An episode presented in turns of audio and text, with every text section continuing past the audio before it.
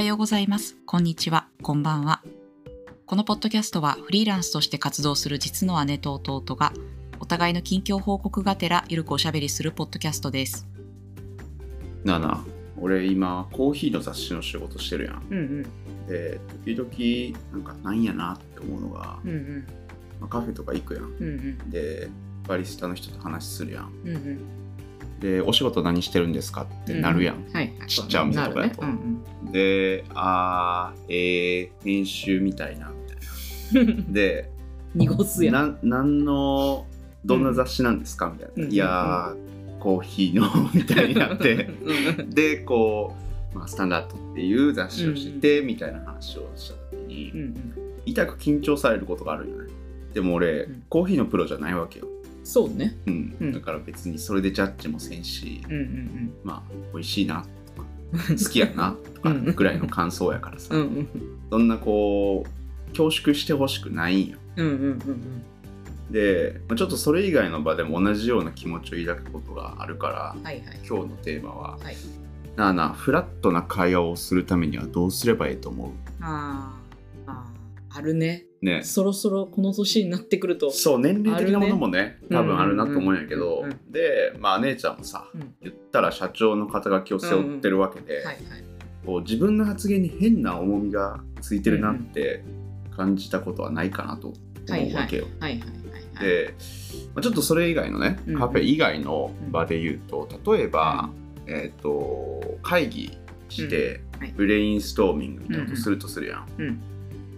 で例えば俺の方が参加者、まあ、例えば参加者3人おって俺が一番年長者で経験年数も多かったりするとさ、こう相手の意見にこう反対するようなとかそれと相対するような意見を自分が出したら、うんうん。相手がこうちょっと言いづらく、はい次の意見を出しづらくなってたりとか、こうブレインストーミング以外の場だったら自分の意見をすぐ引っ込めちゃったりして、俺としてはその、うん。なんていうんだろう相手の意見と俺の意見のいいとこ悪いとこをこううん。指摘してって、うんうん。よくしてこうぜっていう気持ちで。は来いよ。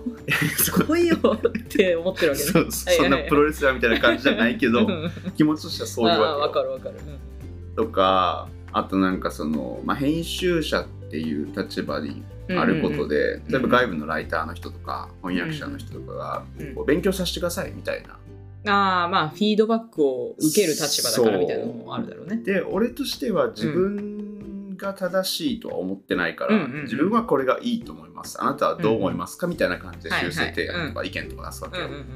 でもそれに対してうんこう、いや私はこう思いますみたいな感じで返ってくることに対して俺すごいポジティブなんやけど、あわかりました。勉強になります。みたいな感じであ引っ込められちゃうと、ん。こうあーなんだかな？みたいな気持ちになることがあって、はいはいそうだからいわゆる自らのこう権威性みたいなものを、コミュニケーションにおいて取り崩すにはどうしたらいいのであろうか、はい。みたいな 話なんよね。はいはいはいはいはい。いやーあるね。ねあるやっぱ。でなんかさ、うん。私一応取締役社長？タイトルとしてはめちゃめちゃでかいやん。いやそうなんよ、うん。でなんかさ世の中的に社長という肩書きって大体代表取締役社長？そうねそうね。けど私取締役なのね、うん。だからなんかねうん。あのみんなが抱いてる社長のイメージと違うと思うよ。ああなそう会社の代表でもあるし事業を引っ張っていける人でもあるしそうそうみたいな。そうそうそうなんだけど、あの私本当に人物金の人しか見てないからさ。そういう役割分担の上でこの役職やってるから、うん。でもなんかあの何やってるんですかって言われて、うん。まあ、ワークキャリアっていう会社のあのえ役員ですみたい ちょっと濁すんやな そうそうちょっと濁す。いやなんか社長ですって言ったら、うん。あの経営ができる人ってまあそうだよね。思われる。まあそういうイメージ抱かれるよね。あのそんな大層なものじゃないんですみたいな。まあ、確かにだ社長っていうと事業計画を練ってこう数字を立てて予算計画してみたいな、それを執行させるみたいな感じのそうそうそううそう。いやけどなんか実際はうちその長期的なビジョンに関しては一旦池ちゃんが叩き作って、はい。で私がいやここはこうなんじゃないかなっつって、うんあのディスカッションしながら決めてうんいくスタイルだから、多分あの世の中の社長ではないんだよね。なるほどね。そうけどやっぱその肩書きがついてることで緊張させるうんことは私も感じるからあのあまり社長って言わない。うんあでも確かに役職その社長っていうのが他の会社はどうか俺知らんけど、うんうん、でも実際その役職の中身って会社によってかなりマッチな感じはあるよね。そうそうそう。けどやっぱねあのうん。漫画とかさ、うん。映画とかドラマとかのイメージで一般的にこういうものだろうみたいなザ社長みたいな。そうそうそうそうがあると思うけど。そんな大したものじゃございませんよ。いやなんかその役職、まあ、外部の人に対して自分の役職がどう映るかっていうこともそれはそれはあるとして、社内のさうんうんこう会議とかでさうんうん。例えばさっき俺が言ってたみたいに、うんうん。姉ちゃんが喋ることであ社長がああ言ってることですしそれでいきましょうみたいな、変なこうなんつうんだろうな自分の声が響いちゃうみたいな、そうそうそう。うんうんことはない？うんまあないとは言わないけど、うん。な比較的少ない方じゃないかなと思う私は。あそう。それは何、キャラ的にそういうことになってんの、それともなんか意識的になんつうんだろう会話のリードの仕方を考えてんの？そうね。まあキャラ的にもあると思うし、うん。あんまり私断言しないしあー。私はこう思う。なるほどね。君は？うん。っていう。え 君はどうだい？でそうそうそうそう。言い方するのとあとはね、まあ、そのブレストの時とかにうん意識してるのはできるだけ自分がこう外れた意見。あー。ストライクゾーンこうど真ん中じゃなくて、あの極端で、あのできるだけバカなバカそうなアイディアのなるほど。まず冒頭してストライクゾーンを広げる感じ。あそうそうそうそうそうそうそうでなんかあこいつがこんなバカなこと言ってんだから、うん、自分も言っても大丈夫だろうみたいな空気にするとか。あそれめっちゃ大事じやね、うん、あとはなんかあのー、その始める前にルールを引く、うんそう。というと？まあなんかもう内部の時にはあんまりしないけど、うん。あのここは何言っても大丈夫だからああのこう言った人が偉いみたいな。のを事前に言っといてうん。でその後バカな アイディアを出して、ちょっとあのみんながこう発言しやすくうん。するほらね私もこんなこと言っちゃってるわよみたいな。そうそうそうそうそうそうそうそうそう。俺もなんかその,、うんそのテーマ設定というか、うんそのここはそういう場だから、別になんか間違ってる意見とか正しい意見とかないから、何でも言ってねっていうのは確かに結構言うことあるんやけど、うんうんなんだろうね。うん。それだけだとうんうん。それ言ったとしてもやっぱりさ例えば順番に喋ってって、A さんがこう言いました B さんがこました C さんがこう言いました。うんうんうん。3人ぐらい意見が出ると、はいはいはい。なんとなくさストライクゾーン決まってくるやん。あこの辺に投げないかんねんみたいな。範囲が決まってきた時に、うんうんうん。そうか俺が進んで冒頭すればいいのかあそうそう冒頭するか、うん。あの冒頭しそうな人に当てる。その役。そうね。そう。そういうのあんまり気にしない人にね、あそうそうそうそう、でなんかブレストにファシリテーターがいるかどうかっていうのはちょっと別問題として、うん。まあ、なんか自分が割とそのあの、ね、悪い癖であの回す方に入るからさ、なんかこの人はスタンダードなこと言いそうとかあるねそういうの、この人はなんかトリッキーなこと言いそうみたいなのあるやん、うん、それをなんか順番にこう交互にやっていくとかあとはまああのそういうブレストで発言しにくい人っていると思うから。うんなんかそういう人にはあのより具体的に具体的な切り口を与えるというかああもうちょい絞あのそう狭めてね。あそうそうこのシーンでこうだったらどう思う？みたいな。感じでなんか全体がだいたい平均の重さになるようにしてるとこはあるかな。めちゃめちゃ思いやりあるよいやそうなの優しいからさ 私。その狭めるっていうのはいいね。なんかこう、うん。でかい問いがあって、うんうん。これに対してどう思いますか、じゃなくて、うん。こういうシチュエーションの時にあなただったらどう考えますか？どうしますか？みたいな方がうんうん。答えやすいことそうありそうやもんな。そう。ね。なんかオープンクエスチョンで、うん。あの永遠に喋れる人とさそうね。そうじゃない人おるやん。うん。俺結構自分が後者やし、ね。あんまりその なんやなんかだらだら喋れんから、うんうんうんからその人の気持ちは分かるしそう言ってもらえると特に例えば自分が初めて参加する会議とか、うんうん他の人は知り合いなのに自分だけちょっとこううんうんうん。アベイの空間におる時とかは、はい。そういう人がおると喋りやすいだろうなっていうのはなんか、そう。なんかあのその発言しない人へのアプローチうん。は、なんか私そんなに苦じゃなくてはあ。でもさあの陽気喋る人おるやん。おるね。権威性を伴って陽気喋る人あもあの おるや知ってか知らずか周りに明らかに圧かけてる人。ね んそうそうそうそう。でなんかシーンってなっちゃうみたいな。あああるある。ともうすもう試合で終わりましたみたいな。あそうそうそう。の時点で。そうそうそうそう。で一応なんかそういう人に関してはうん。あのストップかけるようにしてるね。どうやって？なんか OK ですみたいな。あ カットカットみたいな。おあ疲れ様ですみたいな。そうそうそう。なるほどね。うんカットです。それうん。社内やったらなんとなくわかるんやけど、うんうんうんうん。社外でもやる社外でもそこそこやってると思う。あほんまに？うん。すごいな。まあもちろんそのカットをかけずうにんいくような振り方も気をつけるんだけど、うん。まあ、なんか一旦この話題でちょっと一言で言える感想をお願いします。お願いできますかみたいな。短めにいけるように努力はするんだけどでももうそれってさあのコントロールできないからうん。めっちゃ喋っちゃう人もいるし、その時にはなんかあじゃあちょっと次の人の話も聞きたいんでみたいな。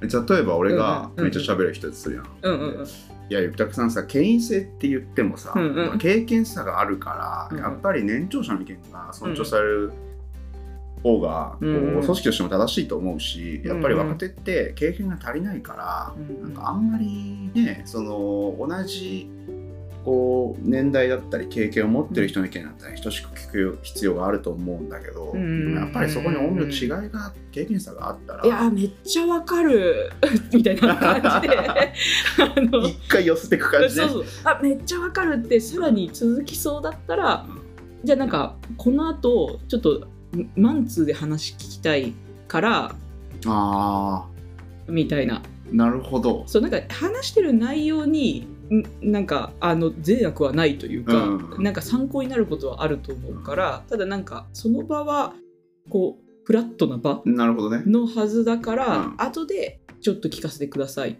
お前の話は後で聞いてやるからまず黙れっていうこと そんな悪意はない。そんな悪意はない。一回ちょっと怠慢に後で持ち込むスタイル。そうだね。ああ。にしたりとか、うん。なんかちょっと他の一旦他の人に寄せてうん。で他のテーマ設定行った時にあのまず一番初めにくじびを切ってもらうとか。ああなるほどね。そうそうそうそうそうそあー止めたことによるストレスをそこでリリースしてもらうみうとたいな。かなんかそういうバランスをとってるような気がする。あそうその人が全然悪いわけじゃないかあ。らさ。まあね意見言ってくれてるあことそう自体はね。そうそうそうそうそうう。んうんみたいな。ああ俺もねなんかそれに似た話で言うと、うんよく喋る人のうん。息継ぎのタイミングをうん、ね。わ、かるわ。めっちゃわかるわ。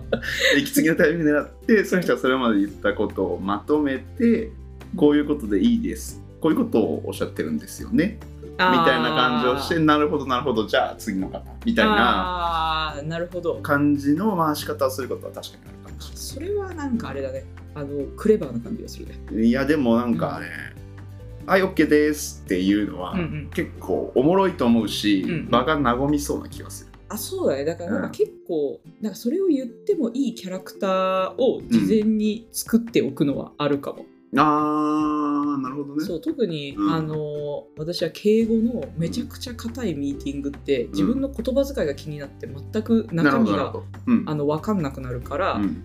あのまあ、打ち合わせの前段階うんとかで、うん。テキストでもうめちゃ絵文字使っとくとか、うん。あのちょっと掘り込んどくみたいな感感じで、あこの人は結構ラフなコミュニケーションする人なんだなって思われるうん。ように準備する。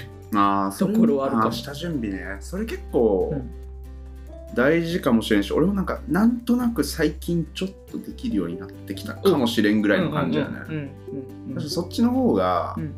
メールでもさうんうんやっぱり敬語をさうまく使おうと思うとさ、うん。時間かかったりするやん。いやそうなんよ。なんかあれ？この時ってこの敬語で合っとるかな、うん。一旦ググろうみたいな感じでメール送るのめっちゃ時間かかるんよ。二重になっちゃってないかなみたそいうなそうそうそうそうそうそうね。そっちの方が実際やらなきゃいけないことをこうできる感じはするねそうね。だからな、うん。特にこうお堅い感じの組織うん。の人と、うん。ちょっと砕けたミーティングができると、うん。あもう大丈夫だなって思う。なるほどね。もう1回目それできたら2回目以降そのテンションでいけるから、そうそうそうそう。そうな、うん、まあ、そこのなんつうかこいつ無礼だなってうん思われることへのリスクはあんまり気にしてない、それで問題になったことはないあんま気にしてないかな、うん。やっぱでもそれはあの年もあるかもしれないね、あーそうか。俺がもしあの新卒ぐらいうん。だったらやっぱ貫禄もないしただの無礼なやつ、うん。になるけどただの敬語知らんやつみたいなそうそうそうそうそうそう。けど、まあ今だからこそ、うん。あなんかあえてやってることが伝わってるような気はする。あうん。ー年を取るのはうん。いいことでもあるね。いやいいと思う私も。3 20代より30代30代よりこれからの方が生きやすくなると思う。いやまあでもそこはあるかもね。うん。でもそこその年を重ねていくうちうんに、なんつうんだろうな。うん。それを学ばんとうんうん。多分こう権威性を知らず知らずのうちに発揮しちゃうことになるんかもしれんよね。うん。老害爆誕やね、うん。チワッスみたいなノリでうん。いけた方がうん。フラットな会話をし続けられる可能性はある。うんうんうん。うんそうね。でまあなんかあれかもね。普段私一回り下のこと働くことなんてうん。普通やからさ、うん、なんかそれでなんかそういう空気の作り方が練習できてるっていうのはあるかもしれない。俺超苦手ゾーンなんよ。あ、年下？うんあ、そうなんや。あの同い年とか年上はええし、うんうんもう子供ぐらいまでいけば別にいいんやけど、うんうんうん20代うんうん前半ぐらいうんとのコミュニケーションってうんうんうん結構苦手意識ある。えー。俺大体どんな人でも敬語で喋るからうんうんうんなんかそこで距離を感じてるんだろうなこの人って思う時がある、うん。で、なんかちょっと自分で引っ込めんの。そう そら縮まら俺あのタメ口にするタイミングめちゃ苦手なんよねああ、そうなんや自分でん先導してタメ口に持っていくっていうのは苦手で、うんうん多分最初からタメ口でいけばいいんだろうけど、うん。うんうん。なんだかなっつってやっぱなんかあれよね。私もそんなめっちゃタメ口使うわけじゃないけど、あの、体育会系の喋り方は便利よね。あうっすみたいな。ー 了解っす。いやいや吹奏楽部やけど。ですの代わりにスッつって。そうそうそうそう。そうなんやな。で、なんかその流れで、うん。なんか、あ了解しました。うん。じゃあ、これこれこれこれ、やっときますね。オーケーマルですみたいな感じの、だと、なんかちょうど敬語とタメ語の間な感じがして、ああそう。もうぐにゃぐにゃぐにゃになってあれ今の敬語ってダメ打っちゃったみたいな状態ね。そうそうそうそうそうああそうかそうかそれかうん、うん、俺も体育会系になるかそうだねうん、うん、ちょっとなんかそういう映画とか見たらいや何見たらいいの部活系の高校生とかねそうそうそうそうそうでもなんかその肩書きとか経歴のなんつうの色眼鏡？うん。みたいな話で言うと、うん。あの採用活動もはなんかこれはえーっとなんつうのかな。自分がなんつうのかな。自分がこう権威性で惹かれるとかそういうことではなくて、あうん。なんか採用候補者はをなんかフィルターかけて見ちゃうよねっていうあのも共通してるような気がしてて。なるほどそう。なんか最近あのうちの代表とね、うん。採用活動について喋っててう、ん。うん、例えばどこどこの、うん。えーどこどこの大学を出た人です、うまあ、ん大学はそんなにあれやけどどこどこの会社で働いてました。そこでマネージャーをやってました。みたいな。なるほど。人から応募が来ると、うん。なんかさうん。優秀な感じせん？いやしかもその経歴ってさ、うん。実績をもとにして経歴が成り立っているんだろうってって思う。思っちゃうよね。いやうん。そう。でもなんかそれがう、ん。こう意外と話を聞いていくと、うん。本当に優秀なのかなみたいな、まあ、もちろんそのできるできないもあるしうん。あのできるからといってうちの会社に合うわけではないそうね。うん。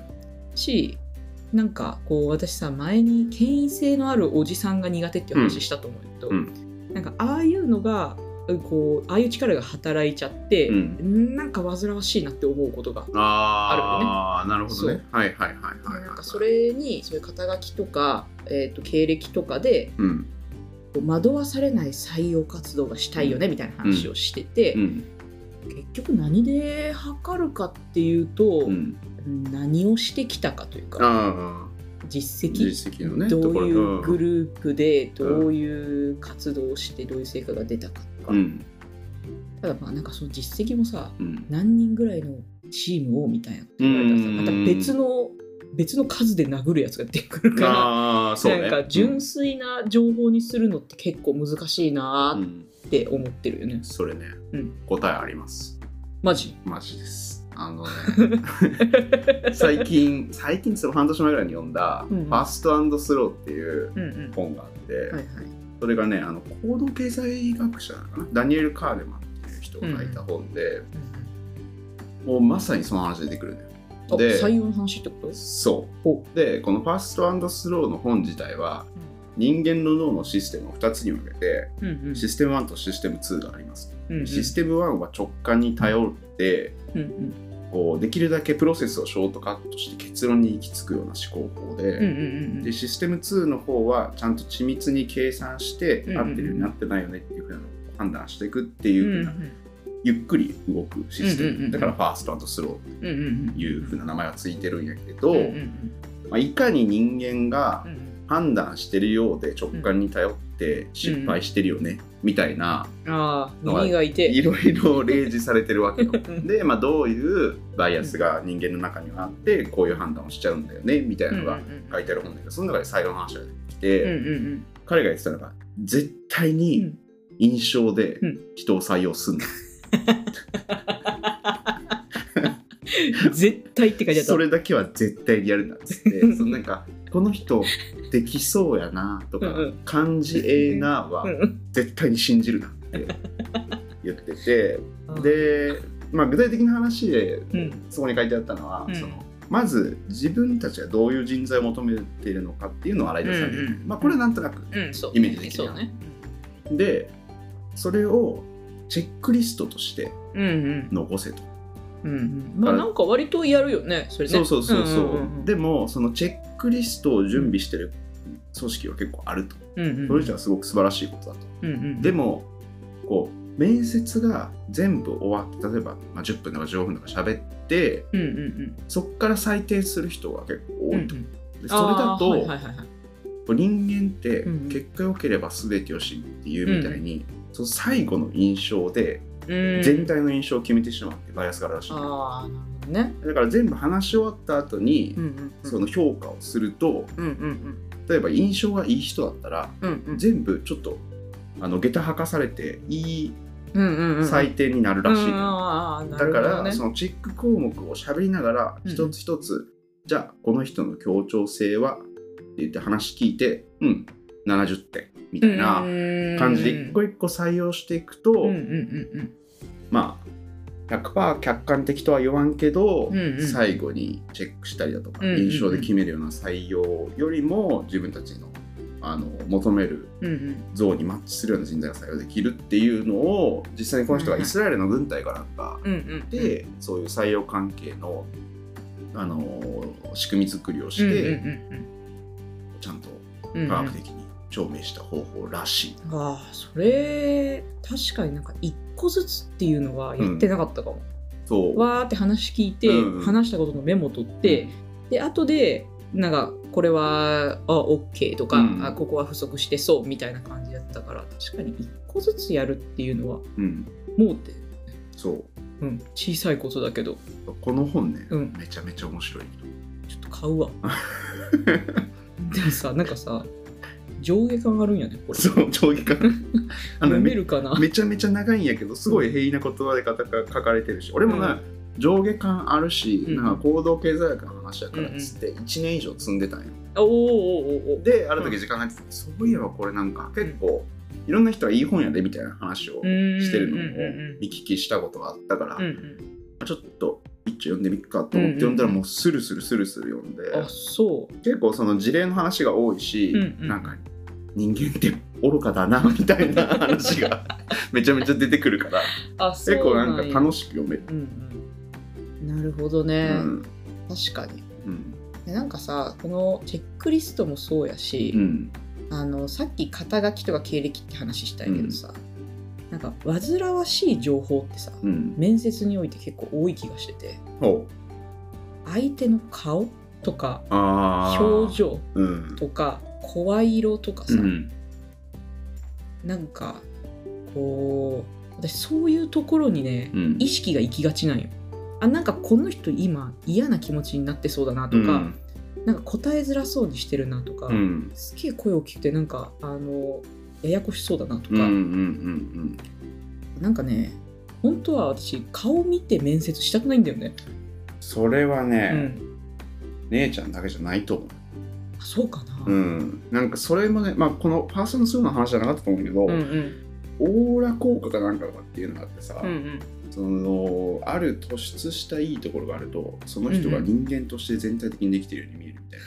バカだね人間は。例えばだから身長が高くて見た目がいいとかってなると、うんうんうん。その人の能力が感じられちゃうとかこうスポーツ選手とかがさ、うんうん人格者のように見られちゃう。ああはいはいはいはい。みたいな話とかうんうん。がそれらしくて、別になんか個人的な姉ちゃん。なんかそういうバイアス持ってるっていうよりは多分誰にでもあると思うんやけど、うんうん。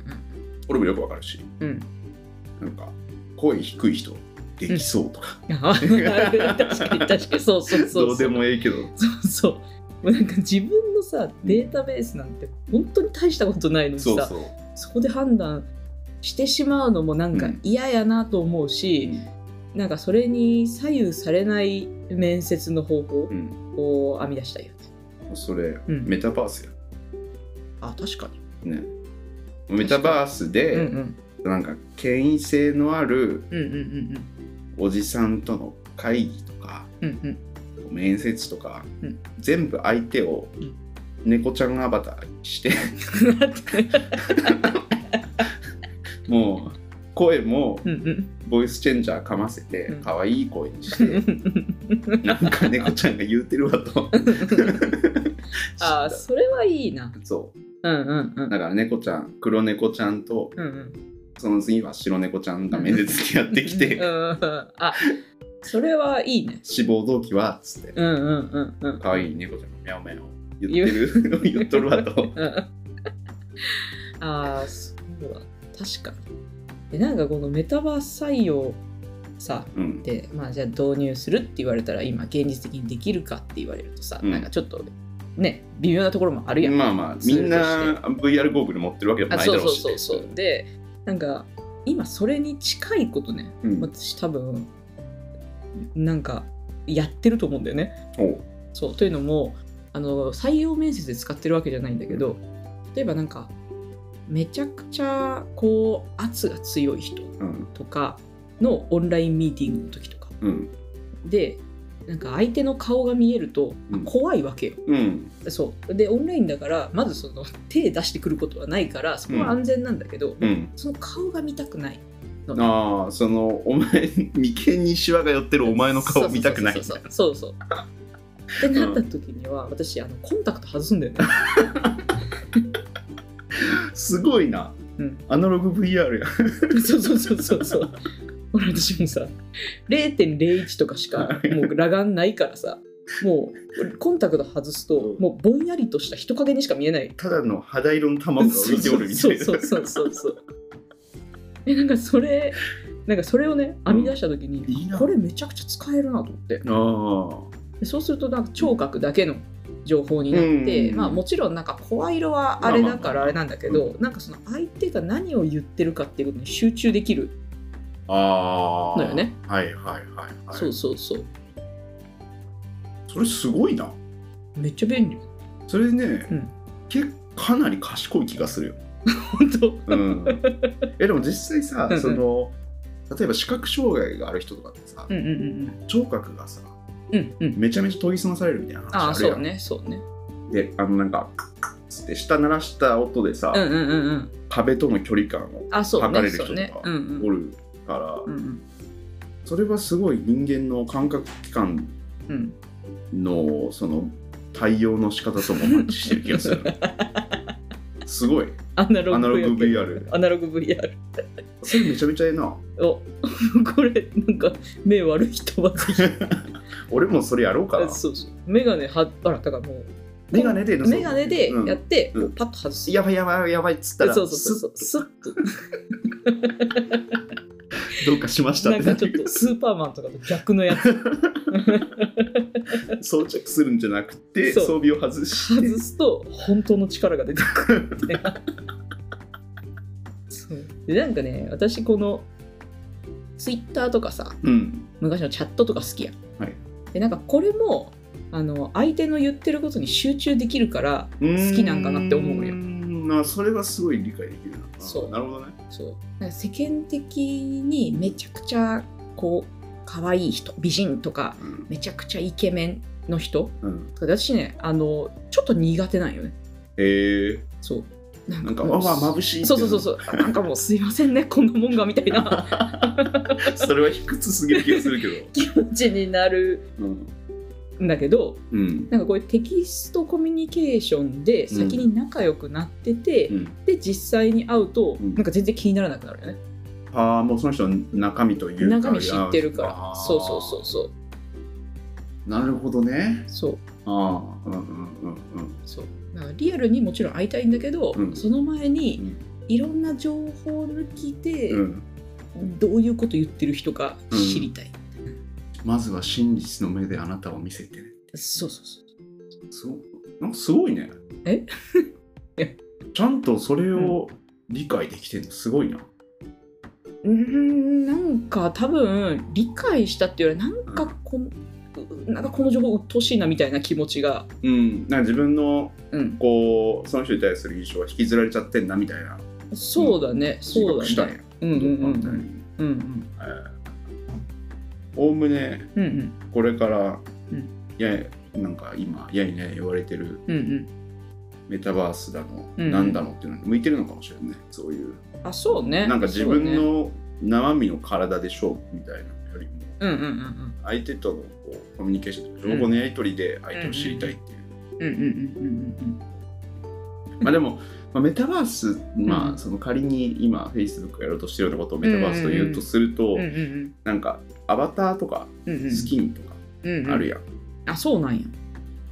だからね、うん。この昨日さ、うん。あれあの紹介してもらったさ「うん。レディープレイヤー1」っああれね。てあの、映画見たんよね。うん映画ね。あのジョージ・ルカスじゃなくてそうススティーブン・スピルバーグね。の そうそうそうそう、はいはいでなんかあれでねやっぱ出てきたんよ、うん。その自分のなりたい顔になれるし、うん。イケメンにもなれるし、うん。あのどんな、えー、と皮膚の色にもなれるっていう描写が出てきて、なんかそうじゃねえんだよなと思ったああそれなるほどね。でやっぱりなんか何かが上でそうね、そう自分の理想があって、その優位な立場に立ちたいというさ、うん、もう自分の中にヒエラルキーがある状態やもんね。そう。あそうそそうそう。そうれをいかに反映させるかみたいな話、そうなんようん。